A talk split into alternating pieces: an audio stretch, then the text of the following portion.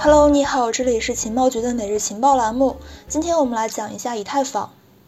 自从2015年推出以来，以太坊呢持续不断的获得关注，目前已经稳坐加密世界第二把交椅，市值为5565亿美元，超越阿里、Visa、JP 摩根，成为了全球第十五大资产实体。在除比特币网络之外的全球最强计算网络保护之下，用户对以太坊生态的安全性有着很高的信心。在 ERP-259 协议正式实施之后，ETH 拥有比比特币更低的通胀性，而在 DeFi 加持之下的这个以太坊呢，有着比比特币更高的金融属性。在 ERC-721 等协议的支持之下，以太坊攫取到了前所未有的文化价值。换句话说，当下以太坊集成了高度的安全性、低通胀性以及强金融价值与文化价值于一身。如果你想要进群的话，可以添加钱包局的助手 OKES 六六幺幺六六。首先，我们来看一下以太坊的金融价值。以太坊的高 gas 费让这个矿工收获颇丰，让众多网络使用者深感不满。不过，随着伦敦升级在八月初将销毁机制引入了以太坊，虽然说没有降低 gas 费，但是呢，它的手续费销毁机制提前让以太坊进入了一个通缩时代。以太坊网络变成了用的越多越通缩、越通缩越有价值的网络，这也就与比特币网络矿工日益增长的手续费收入截然相反。目前比特币网络年通胀率呢为百分之一点七，在二幺四零年之前会一直处于通胀状态。相比之下，根据数据显示，自从伦敦升级之后，以太坊销毁量达到了七十九点七九万 ETH，销毁速率呢是五点九七 ETH 每分钟，单个区块销毁的均值呢是一点三幺二二 ETH，每天大约是有一万五千个 ETH 被销毁。另外，根据估算，只要是以太坊平均 gas 费保持在一百五十 GV 以上，就能够保证网络处于一个通缩状态。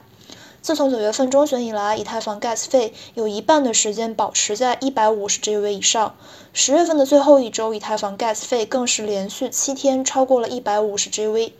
整一个网络处于一个通缩状态。如果说考虑到新的 ETH 被创造的速度，截止到十一月初，每周的净发行量呢，大约是负的八千零三十四个 ETH，大约是三千四百万美元。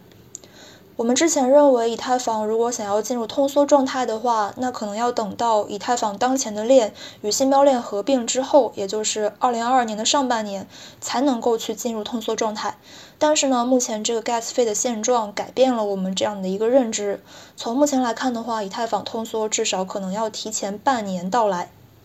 虽然说高 gas 费导致交易者承担过重的手续费，例如说现在一个 ERC 二零代币转让的平均成本呢是四十六美元。如果说交易者参与更加复杂的操作，例如说为 DeFi 协议去提供流动性，或者是在 Uniswap 上面进行代币的交换，目前成本可能会高达一百四十美元。但是呢，目前 Layer to 的快速发展有望在不触动以太坊生态蛋糕的前提之下降低手续费。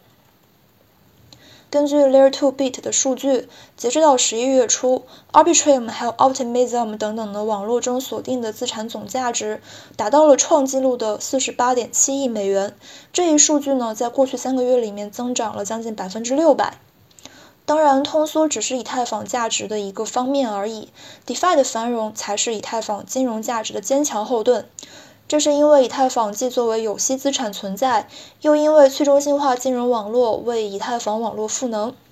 根据 DeFi Plus 的最新数据，目前有超过六百二十七万的 ETH 作为加密资产被质押在 DeFi，占 ETH 流通总量的百分之六以上。以太坊网络中呢，还运转着将近三千个借贷、去中心化交易所，还有支付衍生品等等的项目，它们共同支撑起了以太坊的 DeFi 王国。其中专注现货交易的 Uniswap，还有专注于衍生品交易的 DYDX，专注稳定币发行的 MakerDAO，专注于资产合成的 Synthetics，还有专注于借贷的 Curve 等等，分别坐拥 DeFi 细分领域的头把交易。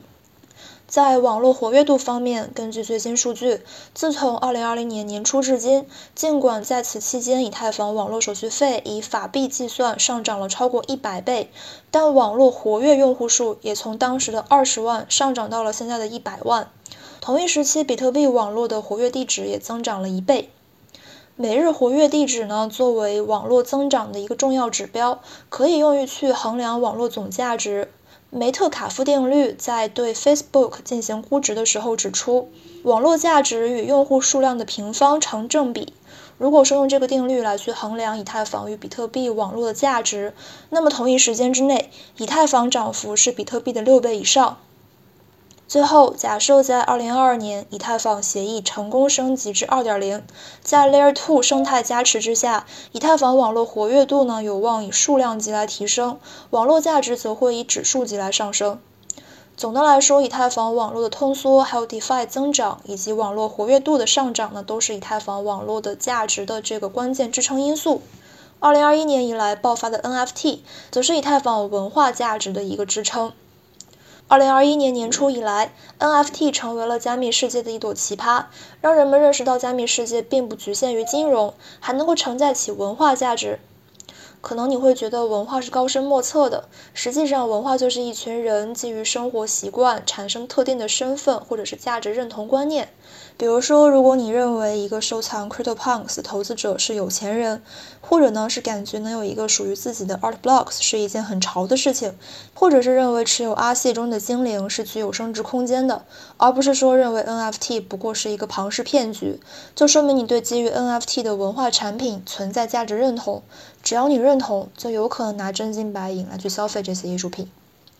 目前以太坊生态的 NFT 总市值接近了六十亿美元，成交量前十的项目呢，总交易额超过了七十八亿美元。与之相关的 NFT 细分领域包括：第一，加密艺术；二，头像类 NFT；第三，生成艺术；第四，加密游戏；第五，社区化的 NFT，比如说像 Loot 等等。在 NFT 的发展历程上，首先火起来的呢是加密艺术。在二零二一年的三月份，佳士得单一拍卖品网络专场拍卖之中，来自昵称为 Beeple 的美国艺术家麦克温克尔曼创作的数字作品，每一天前五千天，以大约是人民币四点五一亿元的价格成交。这一成交价是在世艺术家作品拍卖第三高价，并且刷新了数字艺术品拍卖记录。这一事件呢，成为了 NFT 发展历史上的一个标志性事件。随后，头像类 NFT 走进了我们的世界。在2017年6月份发起的总量为一万个的这个像素头像 CryptoPunks，在2021年的7月份突然爆火加密圈，并且引领了数月的加密头像风暴。CryptoPunks 的设计风格接近于赛博朋克，一定程度上代表了加密世界革命的反叛精神。持有 CryptoPunks 的投资者呢，被认为是对加密艺术的先锋与朋克文化的这个认同者。此后，NFT 市场出现了以 Art Blocks 为代表的生成加密艺术。生成加密艺术呢，指的是由艺术家通过编写程序，再通过触发代码变化的 seed 为作品增加随机性，然后呢，再由计算机算法自动生成加密艺术品的过程。换言之，生成艺术是人脑与电脑算法共同生成随机性艺术品的过程。